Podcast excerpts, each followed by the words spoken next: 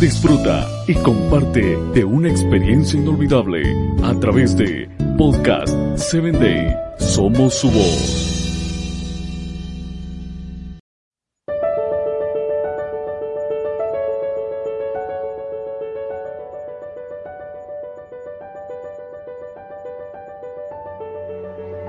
Qué gusto me da el saber que estás escuchando personas efectivas.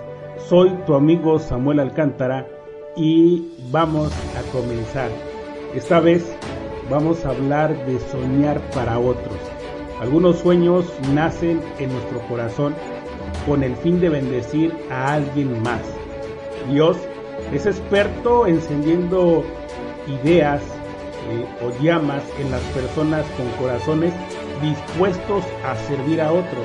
Es hermoso descubrir que el servicio bendice tanto a quien da como a quien recibe.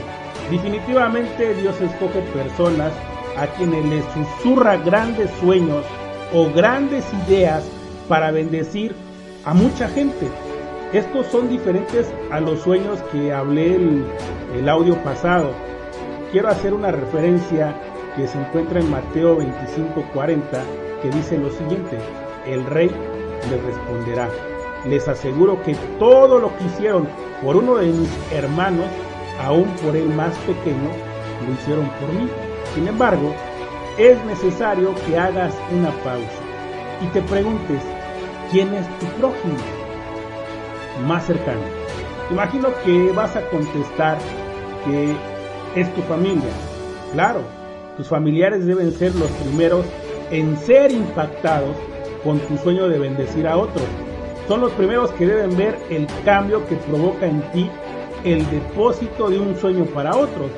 Bendice primero a tus familiares, amigos, vecinos, compañeros de trabajo y luego mira más allá del horizonte, buscando a quién bendecir o a quién ayudar o a quién guiar Mientras trabajas en mejorarte, bendice a otros cada día.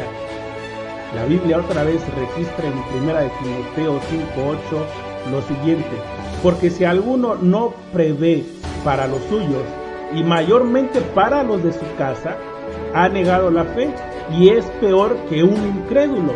Muchas personas sirven a otros a través de sus trabajos, a través de sus negocios propios, a través del puesto en el que estás ahorita y hasta veces con su vida diaria. Vivir una vida llena de servicio a los demás es hermoso, claro. Sin embargo, el sueño debe bendecir a otros. En muchas ocasiones no es algo que puedas hacer solo. Necesitas colaboradores. Dios quiere que sueñes junto a un grupo de soñadores, que un equipo atienda las necesidades de otros y provoquen que esto le conozcan a Él. Por eso soñar para otros es tan maravilloso.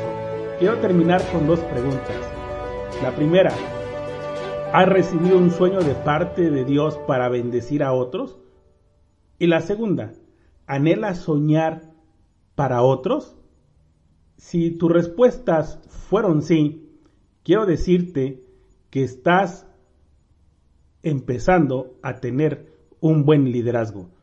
Te espero en mi próximo episodio. Síguenos en www.podcast7day.com. Hasta el próximo episodio.